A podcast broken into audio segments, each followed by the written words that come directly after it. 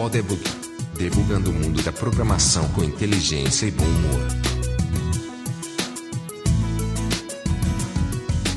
Seja bem-vindo ao Podebug. Eu sou Marcelo LV Cabral. Eu sou Vladimir César. E eu, Luiz Borba. Hoje nós vamos falar de um assunto quente. Tem um assunto que está aí na mídia na, nas últimas semanas, que é a batalha da Apple com o FBI e o governo americano, que estão tentando forçar a empresa a quebrar a criptografia do iPhone. Então, nosso especialista aí de Apple, o Vladimir, vai falar um pouco sobre o que é isso. Eu vou devolver a pergunta aí pro, pro Marcelo. O que é que você já leu aí sobre o assunto? Tá, entende do, que é que tá acontecendo aí? Eu basicamente li o noticiário geral, né? Não, não li nada técnico. Então, é, é a interpretação que a imprensa normalmente dá a esses assuntos técnicos é bem superficial. Então, o que eu sei é que existe um telefone aí que foi apreendido de um terrorista. Veja que eu não, não sei muito bem nem o nome do cara, nem nem o, contexto, e que o FBI está querendo que a Apple quebre a criptografia e abra o conteúdo desse celular para ajudar na investigação. E a Apple, obviamente, está dizendo que não pode fazer isso. Assim, é uma questão ética e, e de negócio, né? O comentário do, do jornalista era basicamente isso, assim, que a, o governo está dizendo que é mais negócio e a, a Apple está dizendo que é uma questão ética. Então é isso aí que eu sei, é o que tá justamente o que saiu na mídia. Beleza, então deixa eu começar do, do, do final assim, e dizer em que pé as coisas estão. Né? Existe uma audiência marcada é, entre a Apple e os representantes do, do governo para o dia 22 de março. Então, de hoje até lá, nada vai acontecer de novidade. Né? Talvez no dia 22 a gente tenha alguma, algum evento novo que traga alguma luz sobre o que vai acontecer. Mas até lá, o que a gente vai conversar hoje muito provavelmente não vai mudar até o dia 22. E o que foi que aconteceu? Bom, no dia 2 de dezembro do ano passado, um sujeito chamado Said Farouk entrou no lugar que ele trabalhava, que é o departamento, o departamento de saúde do condado de São Bernardino, na Califórnia, e matou 14 pessoas. Ele e a mulher dele. E ele morreu em um tiroteio com a polícia e eles recuperaram um iPhone, que não era propriedade deles, já estava na posse dele, mas o, o, o, iPhone pertencia à empresa que trabalhava, que é exatamente a empresa onde aconteceu o tiroteio, né? Tudo bem. Então o FBI está na posse desse iPhone que foi usado por ele, né? Mas essa, esse assassinato teve com o terrorista ou é, foi alguma vingança de trabalho? Esse, eu me lembro desse, desse caso, que saiu aqui, obviamente, uhum. na televisão aqui, mas quando no dia saiu, não se sabia muito as motivações desse casal ter entrado atirando e tal. Mas já se esclareceu qual os motivos? Por muito tempo, o governo americano, inclusive o presidente, evitou usar a palavra terrorismo, mas o crime está classificado hoje como um atentado terrorista. É, então, o FBI está na posse de o iPhone foi usado por esse, por esse sujeito. Né? Esse modelo de iPhone é o 5C, como eu disse, era um iPhone de trabalho, né? então ele pertencia ao empregador, ele estava sendo usado por esse é, sujeito. E ele também tinha um telefone pessoal, eu não consegui saber se era um iPhone ou não, e um computador que foi destruído antes do tiroteio. Beleza, então o FBI ele se apoderou desse telefone e está querendo investigar o conteúdo dele, né? Até porque várias das ligações que foram feitas desse telefone foram feitas para pessoas que foram assassinadas por esse sujeito. Então, a polícia sabe quais são os, os SMS que foram enviados, né, para quem foi enviado, as ligações que foram feitas e os horários, mas hoje em dia você pode extrair muito mais informação do celular do que somente ligação e SMS. E é exatamente isso aí que o FBI está atrás. Só que tem um problema, né? O problema é que o iPhone é protegido por um código de quatro dígitos. E, obviamente, o FBI não tem esse código, e a única pessoa que tinha esse código morreu. Se o empregador tivesse usado boas práticas na gerência de dispositivos, eles não teriam como acessar a informação do iPhone. Infelizmente, esse ainda não foi o caso.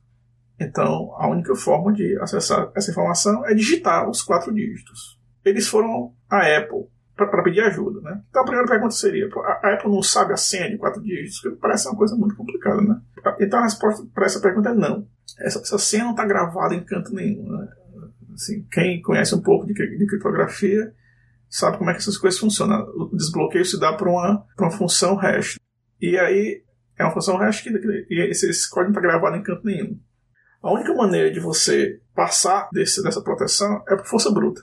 Mas não pode porque ele bloqueia, né? Se você tem um número máximo de tentativa. E aí a pergunta, né? por que o FBI usa força bruta então, né? São, são 10 mil combinações, talvez não, não, não fosse demorar tanto, né? O problema é que existe um mecanismo de proteção no iPhone que a cada tentativa, progressivamente, a próxima tentativa demora mais. Então, assim, você coloca a primeira tentativa, aquilo ali não funciona. A segunda vai demorar um minuto para você poder tentar de novo. A terceira, cinco minutos. Então é inviável que você imagine tentar 10 mil combinações, né? Isso não vai dar certo. Então eles pediram para a Apple para. Assim, outra coisa. Eles nem sabem se essa, se esse mecanismo está ligado ou não. Mas eles, eles não querem não querem correr o risco. Porque depois de, de, de 10 vezes que você erra, ele apaga os dados. O sistema apaga os dados do iPhone.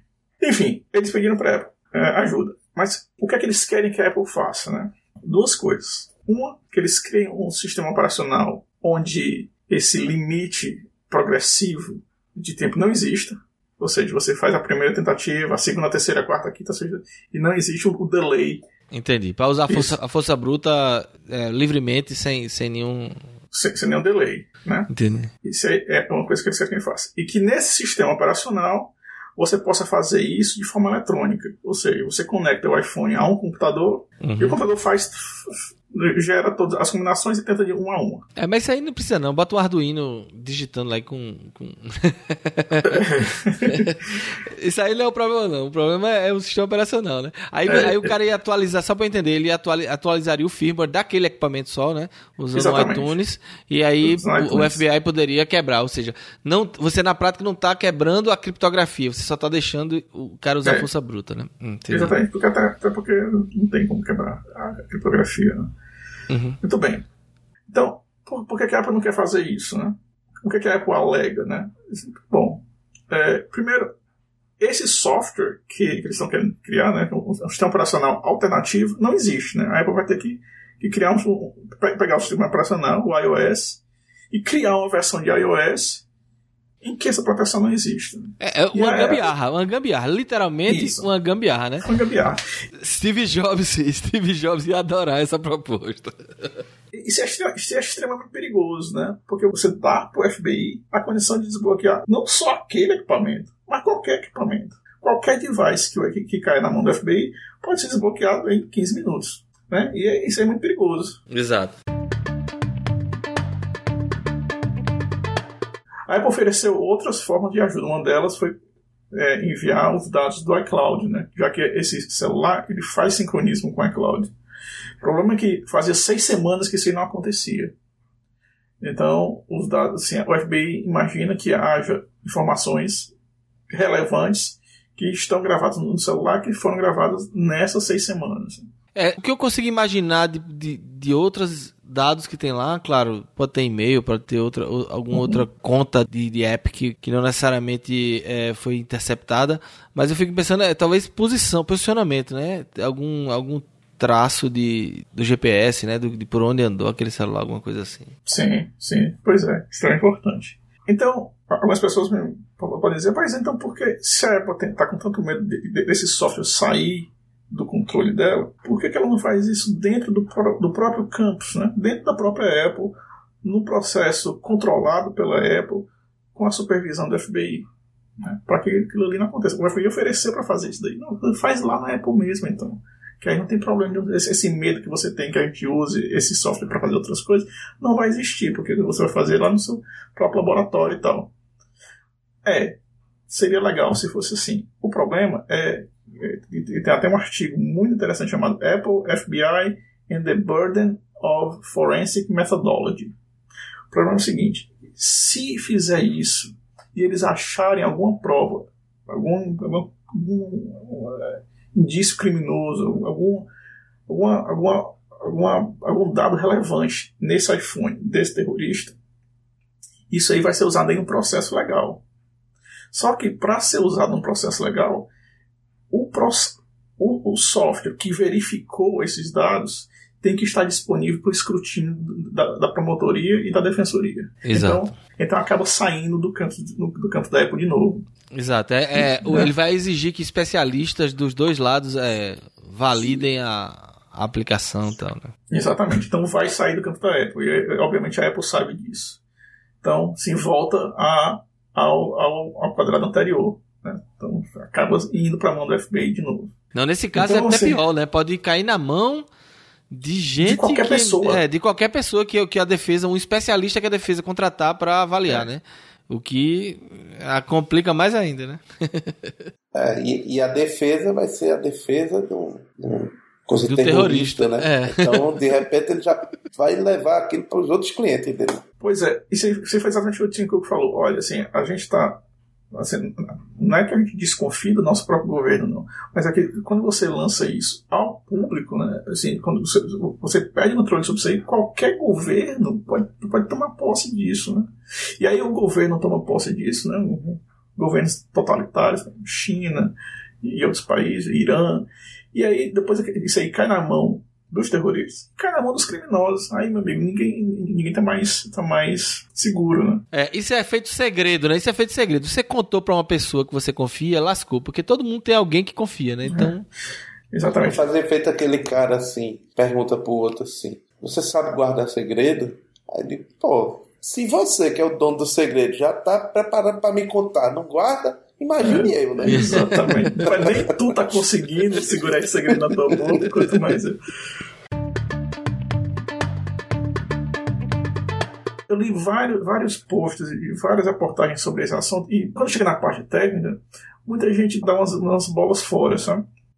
E eu até entendo, porque, porque demora você ter uma, uma, uma compreensão dessa parte técnica sem, sem ler a documentação específica da Apple sobre o assunto, né?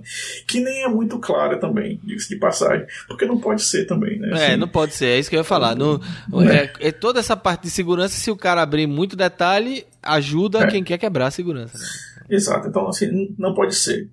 Uma das coisas que vale a pena discutir é como é que essas coisas funcionam e uma coisa que foi criada, ou pelo menos foi implementada nos novos iPhones, que é chamado de Secure Enclave Qualquer pessoa que, que vá ler um pouco sobre FBI versus Apple, fatalmente vai encontrar esse termo, Secure Enclave, e geralmente não tem muita explicação sobre o que é isso daí. Então, a gente podia voltar um pouquinho, fazer um, um retrocesso e explicar como é que funciona, como é que, como é que o passcode funciona no iPhone, né? Como eu disse, o passcode não é gravado em canto nenhum do dispositivo. E a única maneira de quebrar o passcode é por força bruta. Cada computação de uma tentativa leva 80 milissegundos para ser testada o que não é muito, né? 10 mil combinações, que seria o suficiente para testar de 000 até 1999, levaria 15 minutos. E só são números? É numérica só? É só numérica. Uhum. Você pode ter nos novos OS passcodes de 6 dígitos, que é o que eu uso, por exemplo. Né? Mesmo assim, não levaria mais do que um dia para quebrar essa combinação. Se você testar todo, por força bruta, você testar todas as combinações possíveis. Então não é, é uma coisa muito segura. Para tornar o ataque mais difícil, cada nova tentativa, como a gente já comentou, é adicionado um delay. Né? E é exponencial isso e acaba sendo e é, fim é do mundo, né? É, é. Bom, aí você pode pensar em várias formas de quebrar essa proteção, né? Uma, uma delas, por exemplo, seria retirar a memória flash e usar em um computador externo. Bom, isso aí não funcionaria, porque a encriptação está atrelada ao software. Qualquer ataque tem que rodar direto no iPhone. Mesmo um ataque eletrônico, ele tem que rodar direto no iPhone. Ele não vai conseguir, você não vai conseguir tirar a, a memória flash e rodar ela fora. E rodar o ataque fora. Só tem um problema. Se esses dispositivos né, do iPhone 5S para baixo, os delays progressivos, eles são. Para baixo feature... você fala é mais antigos é, ou mais novos? Mais antigos, mais antigos. Uhum. É, para trás. Uhum. Os delays progressivos, eles são uma feature do iOS. Eles são uma feature do sistema operacional. Essa computação de 80 milissegundos é um delay do, do, do próprio algoritmo. Mas esse, esse progressivo, né, tenta a primeira, um minuto, tenta a segunda, já leva cinco minutos. Isso aí é um feature do sistema operacional. Como é um feature do sistema operacional, se você colocar um sistema operacional diferente, né, um sistema operacional que foi modificado, e só a Apple pode fazer isso, porque só a Apple tem a assinatura que deixa software rodar como sistema operacional no iPhone. Então, pode ser que se crie um sistema operacional que não tem essa feature, que é exatamente isso que o FBI está pedindo. Uhum. entender? Então, assim, funcionaria. Muito bem. Do iPhone 5S para frente, eles estão equipados com um chip chamado A7. O A7 ele tem o tal do Secure Enclave. Primeiro tem que, tem que ter uma discussãozinha sobre o que é uma UID. Toda CPU de iPhone, de iPad, tem uma UID, né, uma Unique Identifier, de 256 bits, que é gravada em hardware.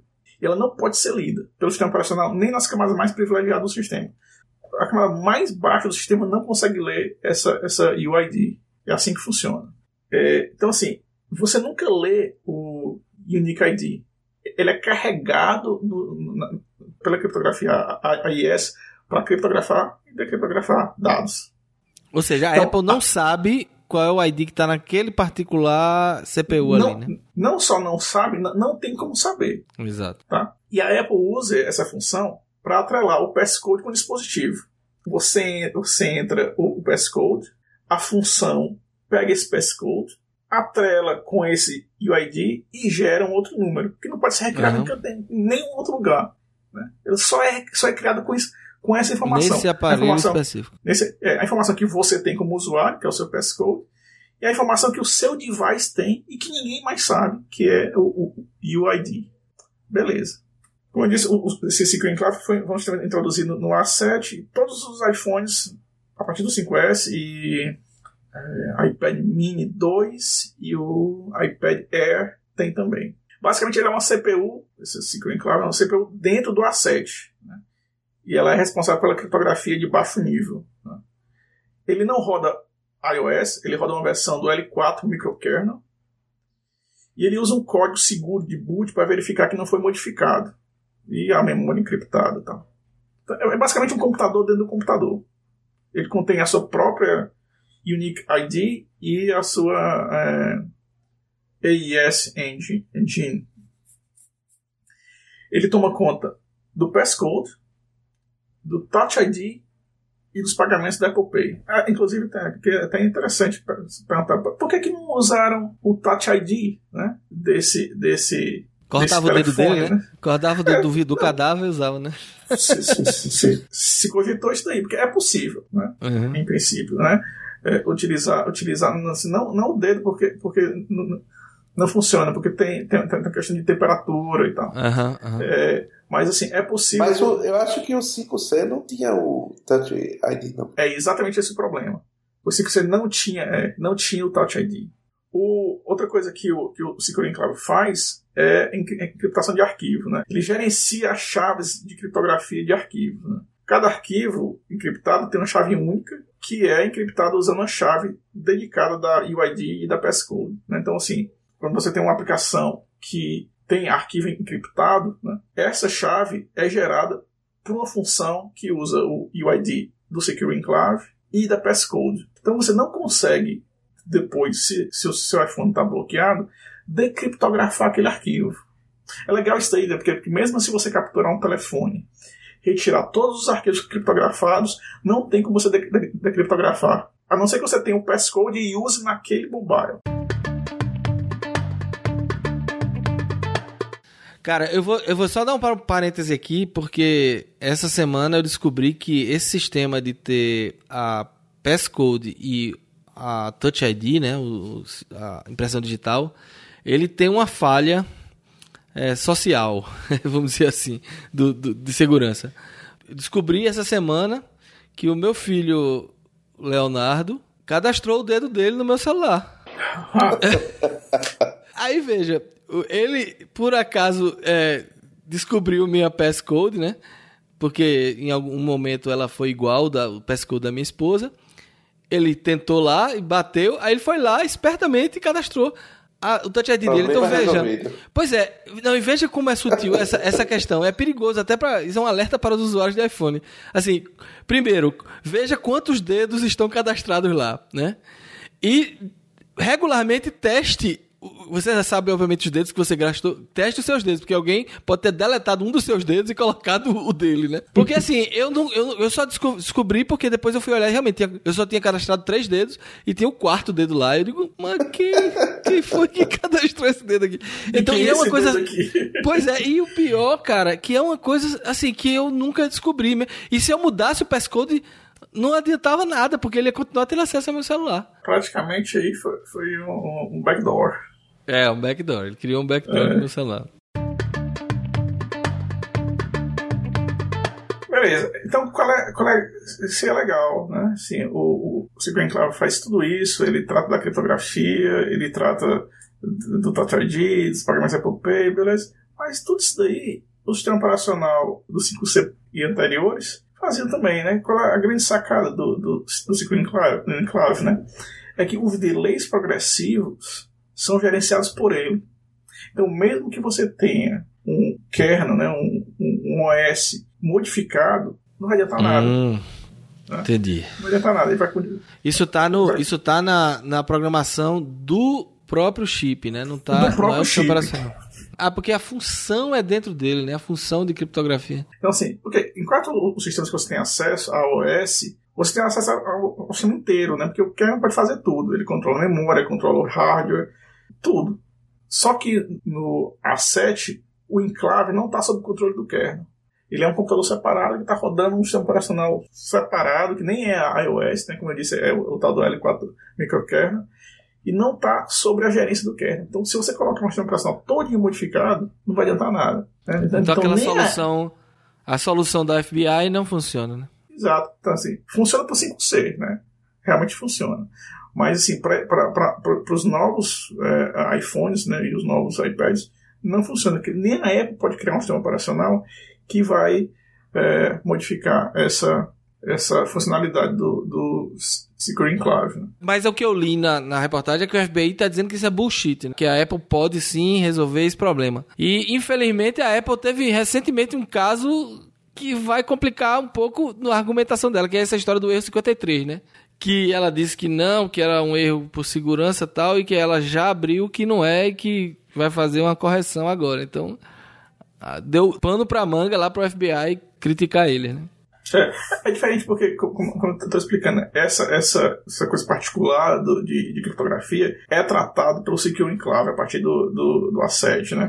Eu entendi. Na verdade, agora ficou bem mais claro realmente, porque na, nenhuma reportagem eu li sobre esse detalhe técnico que realmente faz uma grande diferença isso.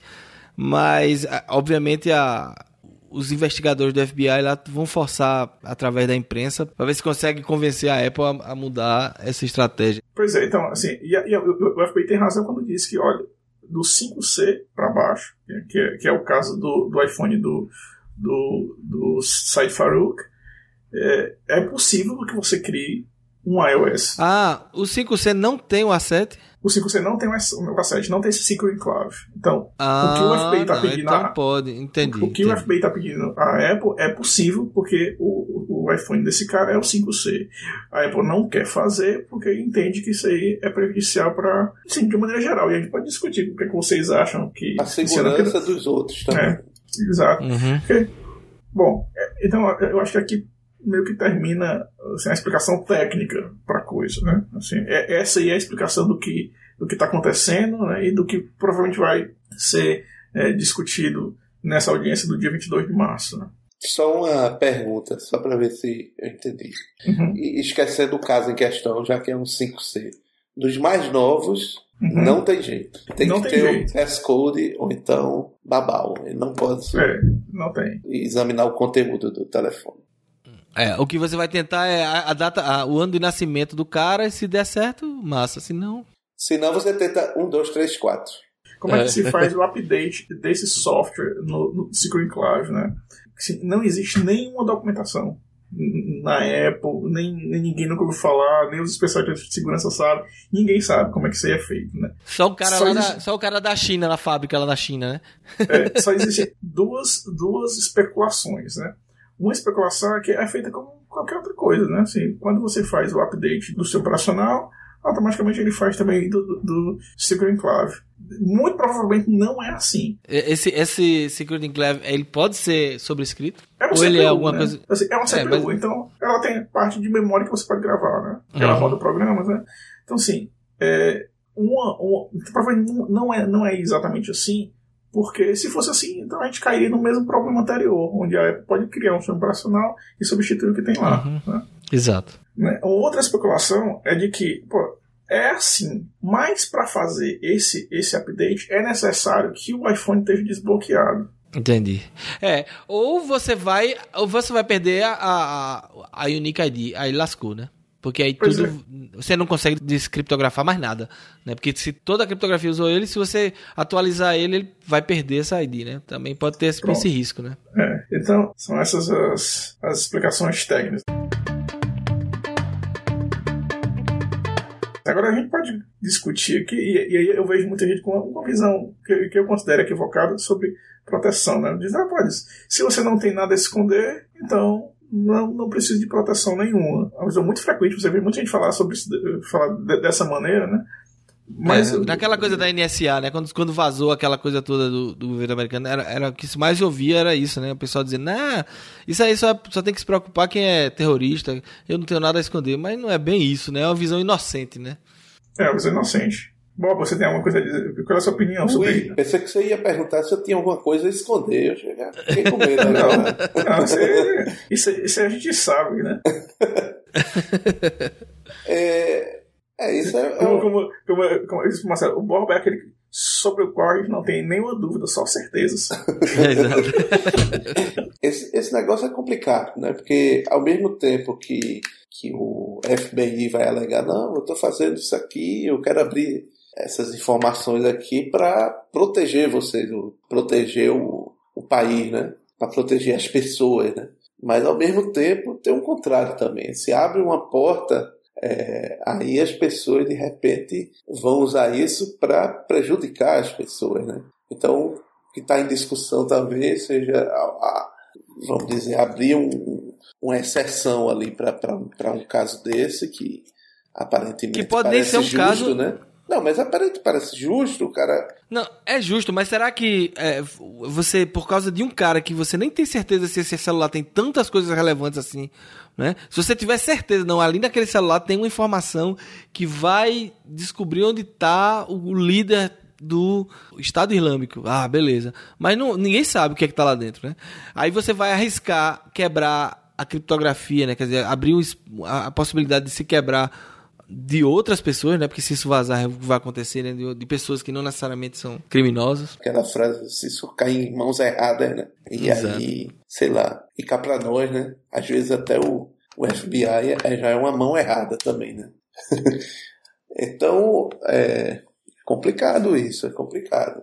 E ao mesmo tempo eu penso que o criminoso, ele, sabendo que aquele negócio está mais protegido, ele vai querer usar aquele aparelho. Mas se aquilo tiver backdoor, se tiver forma de, de abrir e ele querendo ter uma comunicação mais segura, ele vai usar algum outro dispositivo, mas não vai resolver o problema, entendeu? É feito a questão de armas, né? Ah, tá proibida a venda de arma, mas o bandido não vai comprar na loja a arma, ele tem outra Uhum. forma de conseguir. No, é ingenuidade achar que ele não vai conseguir ter as armas dele se proibirem a venda, né? É Da mesma forma que é ingenuidade achar que, que vai conseguir que tenha backdoors em absolutamente todos os dispositivos, sistemas operacionais existentes. Eventualmente, um pessoal da maluqueiragem aí vai acabar fazendo um, um celular seguro, tão seguro quanto, quanto é o iPhone nesse sentido, e, e vai ser esse que a bandidagem vai preferir, entendeu? Então, na minha opinião, deixa como tá. Agora podem, talvez, mudando a legislação, alguma coisa, encontrar um meio termo, criar uma possibilidade de abrir, mas sobre uma, uma situação tão controlada que, que todo mundo se sinta seguro que aquilo não vai vazar, entendeu? É, o, o grande problema é porque envolve governo. E assim, aqui nos Estados Unidos, é um- uma, é uma noção que a gente no Brasil, pelo menos, não tinha essa noção, né? Que nos Estados Unidos, o, o direito que o pessoal clama né, de ter uma arma é para se defender até do governo. É a possibilidade de, de governo, é, de você precisar se defender do próprio governo. A, a Constituição americana ela prevê isso justamente para esse caso, né? De que é, a população pode ter que se defender do governo que seja um governo não que não esteja mais rep- eh, representando as pessoas. A, a segunda emenda, né? Exato. Então, a- é, esse conceito da, da, privacidade é a mesma coisa, né? Enquanto você confia no governo, beleza, mas e aqui não é o problema, né? Se a gente pensar em governos é, menos democráticos, a gente sabe que isso é exatamente o que acontece, né? O pessoal vai usar sempre esse tipo de coisa para é, investigar o cidadão, investigar quem é politicamente contra a, é, o, o, seu, o seu partido, o seu governo, e isso aí é, sempre vai ser eticamente um problema, né? No, no, Brasil, na história recente do Brasil, a gente viu isso, né? Quando o, o caseiro, não me lembro o nome dele, teve a vida praticamente investigada, o, o sigilo bancário dele foi quebrado pelo então ministro Antônio Palocci, né? Isso está na história recente, foi no governo Lula. Então, assim. Não, é, é... O, o, presidente do Senado mandou hackear o, o placar eletrônico do Senado, porra. Então, é esse tipo de coisa assim, quer dizer, não, não tem como você confiar em nenhuma instituição.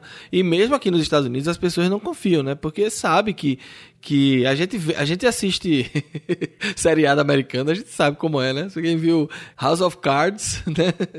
Vê que, é. assim, a, a, quando a pessoa precisa de uma informação, ela vai atrás, né? E vão usar os meios que tem, né? Em uma carta muito bem escrita, o diretor do FBI ele faz uma defesa do argumento dele, né, clamando que os americanos né, pressionem as grandes empresas de, de tecnologia, de tecnologia a permitirem que eles tenham acesso aos dados. Né? E ele, ele, ele faz um, um apelo, imagine ser até sincero, mas bastante emocional assim, sobre a guerra contra o terrorismo né, e a luta que tem que haver contra essas pessoas. Né? Porque o fato é que existem pessoas espalhadas pelo mundo que colocaram na cabeça que tem que destruir outras. Simplesmente pelo fato delas existirem. Entendeu? Como está, pelo que vocês percebem aí, tanto Estados Unidos e Canadá, como é que a opinião pública, a maioria, está se posicionando em relação a isso? Existe uma pesquisa que foi uma, uma das coisas que eu li para poder fazer esse podcast. É, a maioria, tanto dos. falando dos Estados Unidos, tá? A maioria, tanto das pessoas que votam pelos republicanos, ou seja, se consideram republicanos, a maioria delas é a favor com que a Apple ajude ao FBI. Do lado democrata, a maioria das pessoas também é a favor que a Apple ajude o FBI. Mais de 50% das pessoas entrevistadas em uma. Em, uma, em um número, não me lembro exatamente do número, era bem mais de mil pessoas entrevistadas, né, espalhadas pelo, pelo país inteiro. Das pessoas indecisas, ou seja, que nem, nem sempre votam pelos republicanos, nem sempre votam pelos democratas, né? Os independentes. É, os independentes, menos de, de 50% querem que o governo force a Apple a desbloquear esse, esse telefone. Eu não sei se esse, se esse resultado é, se, como é que você deve interpretar esse resultado? Né? Hoje, os, tanto os Estados Unidos quanto o Canadá e a Europa, de maneira geral, vive um momento sim, de tensão é, de, muito grande. De tensão, sabe? exato. É, mas eu me pergunto, eu me pergunto se a pesquisa foi assim, não, a Apple deve ajudar a desbloquear este celular sem ter um entendimento Exato. da repercussão daquilo. Pode ser também. Mas ninguém tem, pô. Porque mas é isso que eu tô falando. Assim, esse é o problema. Qual é a rep... é, ou melhor, não falando de. Você acha que o Apple devia ajudar a desbloquear esse celular? Aí eu mesmo vou. Sim, claro. Pois é, é isso que eu tô falando. Assim, eu li a reportagem, como eu falei aqui no começo, mas essa, esses detalhes técnicos que o Vladimir contou não estão na reportagem. Então, eu fico pensando, pô, por má vontade, né? A Apple podia pegar o celular, desbloquear entregar os dados para o FBI e não precisar abrir, né? Mas agora, entendendo o contexto, eu, eu, não, não pode, porque isso aí vai, vai vazar em algum momento e, e é. é. muito mais perigoso, né? É, é. muito mais perigoso. Existem, problemas tanto técnicos, como a gente explicou aqui, quanto esses problemas legais, né? Assim, Uhum. Você não pode só imaginar que isso vai ser desbloqueado dentro do campo da Apple e vai ficar por isso mesmo. Né? Não, porque uhum. se houver algum, algum, algum indício criminoso nesse, nesse, nesse celular, como a gente já comentou, isso vai ter que ser usado na corte, né? E vai ter que passar por um processo de escrutínio. Então, não é só. Não se resolve dessa maneira somente, né? É, é, é. muita ingenuidade achar que isso é simples assim. De qualquer forma, eu não, não cheguei a ler tudo, mas eu vi que a Apple lançou um. feito um, um FAQ sobre por que estava se negando e tudo mais. Uhum. Onde eu. É, bom, tem que eu não explicar li tudo, melhor. mas possivelmente explica essa, essas implicações. Se justifica perante os clientes. Gloss, é, assim, não vai a muitos detalhes, não. É, eu acho que ela faz um, apelo muito mais emocional do que técnico ou legal nesse FAQ. E talvez seja exatamente essa a função do, do, do FAQ, né? Tentar explicar para os clientes deles que pode parecer para algumas pessoas, né? E eles têm certeza que alguém já, já, já acusou a Apple disso, que eles simpatizam com terroristas, o que é um absurdo, né? É óbvio. Assim, não, não é essa a questão, né? Não é um bom negócio porque o terrorista mata os clientes dele. Exatamente, né? Outra coisa que me incomoda, assim, você acessar um site de banco, você tem que ter um token, tem que ter uma senha. Daqui a pouco você tem que é, botar um, furar o dedo e passar o sangue, né? Vai faltar isso para você conseguir acessar seu banco pela internet. Então toda a, vantagem de você acessar uma, uma coisa remotamente vira uma coisa que dá preguiça de acessar porque tem que botar tanta senha, decorar 10 milhões de senhas. Então a vida seria muito mais simples se a gente não tivesse que ter todo esse processo né, de segurança que é causado por esses por esses casos, né? É eu horrível. concordo e eu tenho uma teoria. Olha, é o seguinte. Só, só uma coisa que eu lembrei é que uma vez eu vi, eu vi alguém estava tava em um debate, né, sobre o papel do, da, dos agentes de segurança nos aeroportos. Tem que fazer aquela vistoria, né, tá, tá.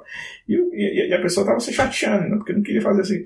Aí então o cara contra-argumentou da seguinte maneira: olha, se houvesse no aeroporto uma fila para pegar um avião onde ninguém faz a vistoria e uma fila onde se faz a vistoria como vem sendo feita. Qual você pegaria? Você trocaria a sua comodidade por segurança? Né? Ou, ou melhor dizendo, a sua segurança por comodidade, né? Eu digo, eu sempre pegaria a fila onde se faz toda a vistoria. Porque onde não faz, há o risco do avião explodir, do avião ser sequestrado. Então eu prefiro ter não, é, essa segurança. Não, claro e todo mundo prefere, eu tô dizendo assim, ninguém tá não, reclamando é que eu não quero que roubem minhas coisas. Mas assim, o que eu fico imaginando é como a vida seria mais simples, né? Em vários aspectos, se você não tivesse. Aí vem, aí vem minha teoria. Quando a gente era criança, adolescente, né, a vida era mais simples. Né? Não só a nossa vida Exato. era mais simples, mas a vida era mais simples em geral, né? E aí eu tava um dia fazendo umas reminiscências, né? Aqui com, com os amigos. E a gente concluiu o seguinte, mas na década de 80, quando a gente era adolescente, a coisa era muito simples. Até mesmo, no começo da década de 90, a coisa não era tão, tão isso. Você não ouvia muito falar de terrorismo e todos esses problemas sociais que existem hoje, né? De, problemas com, de políticos, um monte de coisa que existe hoje que está sempre na manchete. Mas depois de 95, tudo começou por causa do Windows 95.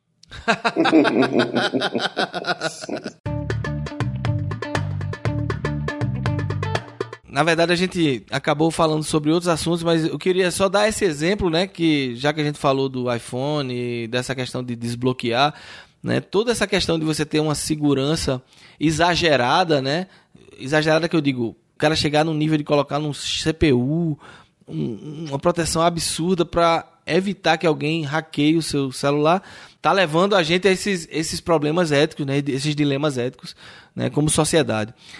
Se as coisas fossem mais branda seria mais simples. Mas é, eu acho que não tem muita alternativa. No, mundo que a gente está vivendo hoje, vai sempre viver esse dilema da privacidade versus segurança, né? E aí fica uma, uma frase interessante que eu acho Benjamin Franklin, né? Que diz o seguinte: se você, se você está disposto a ceder um pouco da sua liberdade para ter um pouco de segurança, você vai acabar sem uma e sem a outra.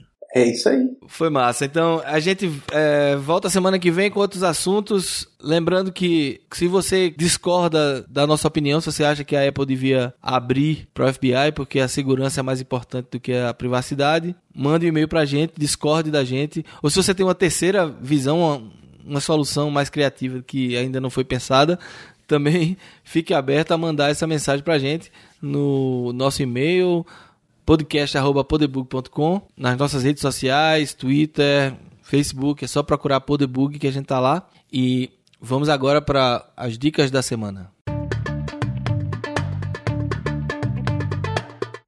A minha dica é a seguinte, é um livro chamado The Developer's Code, What Real Programmers Do, de um, de um autor chamado Kai Wai Chung. É interessante esse livro, né? Ele, ele, ele fala um pouco sobre, sobre o papel do, do, do... Porque muito, muitos livros que você lê, eles são muito áridos no que diz respeito à, à sua posição como desenvolvedor na comunidade, né? Então ele vai falar sobre código, vai falar sobre metodologias, né? sobre arquitetura e tal. E muitas vezes uma leitura sobre o que, que significa é, é, programar em grupo, sobre como você deve estudar código, né? como, como você deve estudar programação. É, essa é, é uma, é uma leitura mais leve né? e, e, é interessante. Então esse livro trata muito dessas coisas, né? Fala sobre coisas técnicas também, fala sobre produtividade, complexidade, fala sobre código, obviamente, mas não é um livro que você vai aprender uma linguagem ou, ou uma metodologia, né? E eu achei interessante, e aí resolvi comentar aqui com vocês. A, a minha dica essa semana é uma série. É, já que a gente está falando aqui de Estados Unidos, governo americano, investigações, a minha dica é a série The Americans. Bom demais. Essa série a gente viciou aqui em casa, eu tô assistindo, já tô na segunda temporada. Já vi toda essa. É, recentemente, esse ano, em 2015, acabou a terceira temporada, mas já foi renovada. Fui pra uma quarta temporada, que estreia... Dia 16 de março de 2016, exatamente. Então, a série é ambientada na época da Guerra Fria, onde um casal de espiões russos. Já no final da Guerra Fria, né? Década de 80 já. É, década de 80, exatamente, na década de 80. E, mas esses, esse casal, eles foram desde adolescente, é, adolescente não, desde jovem, muito jovens, treinados na Rússia a falar inglês, eles só falavam inglês lá, para justamente serem transportados para os Estados Unidos e aqui se misturarem como um casal americano. Então eles não têm sotaque nenhum, eles falam inglês perfeito e eles não se conheciam, eles são conhecidos quando vão, vêm para a missão e eles são obrigados a se casar, inclusive ter filhos, porque eles têm que blend in, né? Tem que se misturar mesmo.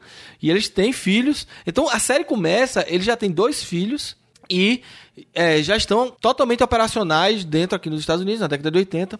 Então ele é muito legal porque é década de 80, né? Para mim, pessoalmente, assim, você se identifica com um bocado de coisa de o, o, a coxa do da cama do filho deles lá é de Star Wars. As músicas que tocam, né? É, as músicas que tocam. Tem um Commodore PET no, no escritório deles. Eles, a profissão oficial deles é. Eles são donos de uma agência de turismo. Né, que é, é uma boa profissão porque ajuda eles a, a viajarem né, quando precisam. É, é, um, é um, um bom disfarce. E a história é mais cativante até do que parece. assim Quando eu ouvi falar desse, dessa série, eu achei que seria interessante, mas que não me prender tanto. É muito bem escrita, muito bem atuada, os atores são muito bons, então recomendo bastante. The Americans. E a abertura é fantástica, né? Sim, sim. Não, é, é, eu não vi, não vi muitos defeitos, não. Assim, é muito boa a série, é bem realista, bem. Os dilemas são bem interessantes, assim. A, a relação entre eles, eles trabalharam da forma como tem que ser, né? N não é muito fake. Você não fica o tempo todo dizendo, ah, pô, isso aí. Não. não é, acontece como normalmente aconteceria, né? Você pegar duas pessoas que não se conhecem, né? eles não vão se apaixonar, por exemplo. Não spoiler, mas assim, é obviamente, eles são dois agentes, eles não são marido e mulher que se apaixonaram estão aqui, né? São, são dois agentes que têm um disfarce que é ter filhos, mas isso é um gera outros problemas, né? Então, a é, atriz que é, faz é a agente russa, ela é a mesma atriz da Felicity. E quando eu vi é, o, o, o, chamado para essa série, né? E eu vi que era ela, eu, pô, não vou assistir esse negócio não, porque eu sempre achei aquela moça com cara de enjoada, sabe? Aquela carinha, aquela carinha de Felicity que ela tem, né? Mas nessa série ela é outra pessoa, completamente diferente. Cara, ela é muito boa nessa série. Ela é. consegue mesmo é é, incorporar. Boa, você vê, você vê a gente nela, né? Assim, mesmo é. quando ela tá na, junto com os filhos ali, você vê a tensão tal. É uma série também muito é interessante, porque é muito tensa, mesmo em situações como uma festa em família, né? Você vê uhum. as situações assim, você, pô, você fica. É muito boa. É, é, recomendo muito. E aí, Borba, qual é a tua série? Sério? Oh, melhor.